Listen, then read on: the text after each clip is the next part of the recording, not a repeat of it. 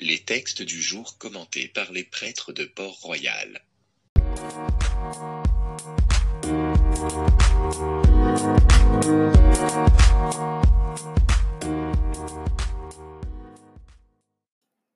Évangile de Jésus-Christ selon Saint Marc.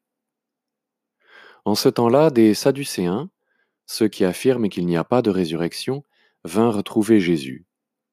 Ils l'interrogeaient. Maître, Moïse nous a prescrit, si un homme a un frère qui meurt en laissant une femme, mais aucun enfant, il doit épouser la veuve pour susciter une descendance à son frère. Il y avait sept frères.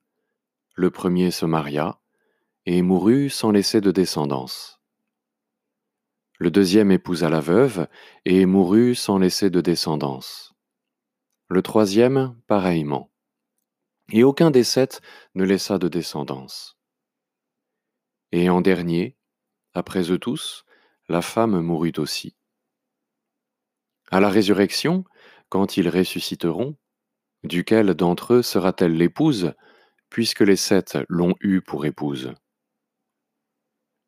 Jésus leur dit, N'êtes-vous pas en train de vous égarer en méconnaissant les Écritures et la puissance de Dieu Lorsqu'on ressuscite d'entre les morts, on ne prend ni femme ni mari, mais on est comme les anges dans les cieux.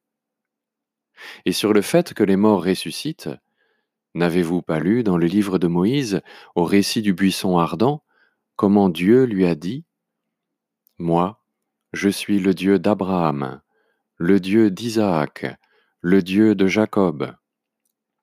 Il n'est pas le Dieu des morts, mais des vivants vous vous égarez complètement.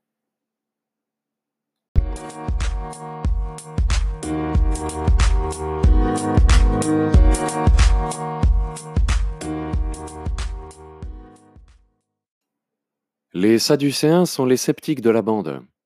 Ils croient en Dieu, mais ils ne croient pas en la résurrection des morts.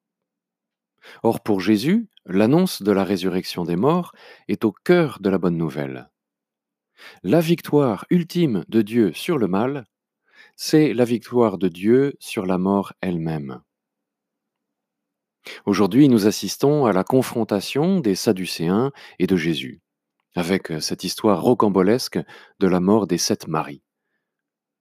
Les Sadducéens choisissent d'ironiser sur la résurrection plutôt que de la réfléchir à la lumière de la parole de Dieu. Dans sa réponse, Jésus n'est pas tendre avec les Sadducéens. Vous vous égarez en méconnaissant les Écritures et la puissance de Dieu. Arrêtons-nous déjà sur ce verset. Il est bon que nous l'entendions pour nous-mêmes. Car si nous voulons grandir dans la connaissance de Dieu et de ses mystères, il nous faut partir des Écritures. Pour grandir dans la connaissance de la vérité, il nous faut partir de la révélation c'est-à-dire de ce que Dieu dit de lui-même. Avoir une opinion sur Dieu et la religion, ça semble être un sport national en France. Chacun y va de ses intuitions, de ses aspirations, de ses regrets aussi. Si Dieu existe, il doit être comme ceci ou comme cela pour convenir à l'idée que je me fais de lui. Étonnante manière de procéder, semblable à celle des Sadducéens dans l'évangile de ce jour. Mais être un homme de foi, c'est croire, croire en quelqu'un, et ce quelqu'un, c'est Jésus, en l'occurrence. Croire Jésus quand il nous parle de son Père, du royaume ou de l'Esprit.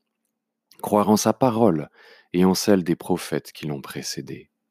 En fait de prophétie, Jésus aurait pu citer le texte de Daniel, auquel le Christ a l'habitude de renvoyer clairement en d'autres circonstances. Je cite, Beaucoup de gens qui dormaient dans la poussière de la terre s'éveilleront pour la vie éternelle. C'est dans le livre de Daniel, chapitre 12, verset 2. Mais les Sadducéens ne reconnaissent comme écriture sainte que le Pentateuque, les cinq premiers livres de la Bible. Alors Jésus s'appuie aujourd'hui sur un texte central du livre de l'Exode. Je suis le Dieu d'Abraham, le Dieu d'Isaac et le Dieu de Jacob. Exode chapitre 3 verset 6. Dieu, pour se faire connaître de Moïse, il s'est référé aux trois patriarches comme à des vivants. Bien qu'ils soient morts en leur temps, bien évidemment, ils sont vivants au moment où Dieu parle à Moïse. Pourquoi? Parce que l'Esprit de Dieu les garde dans la vie et les destine à la résurrection. Voilà l'argumentation simple et claire de Jésus.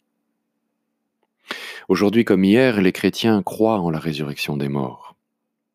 En revanche, nombreux sont encore les chrétiens à ne pas croire en la résurrection des corps.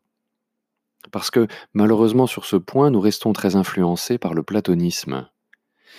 Platon comprend le corps comme une prison pour l'âme, et il espère de la mort qu'elle nous libère de notre corps et qu'elle nous laisse vivre comme de purs esprits. Et c'est un petit peu ça que nos contemporains ont en tête quand ils pensent à la résurrection. Mais l'espérance chrétienne est bien plus forte. La promesse de Jésus, c'est que la chair et non seulement l'esprit seront sauvés. De même que Jésus a retrouvé son corps au sortir du tombeau, le Christ nous promet que notre corps nous sera rendu au dernier jour. Bien sûr un corps glorieux, dégagé de toute souffrance, adapté aux conditions de la vie nouvelle, mais un corps, notre corps.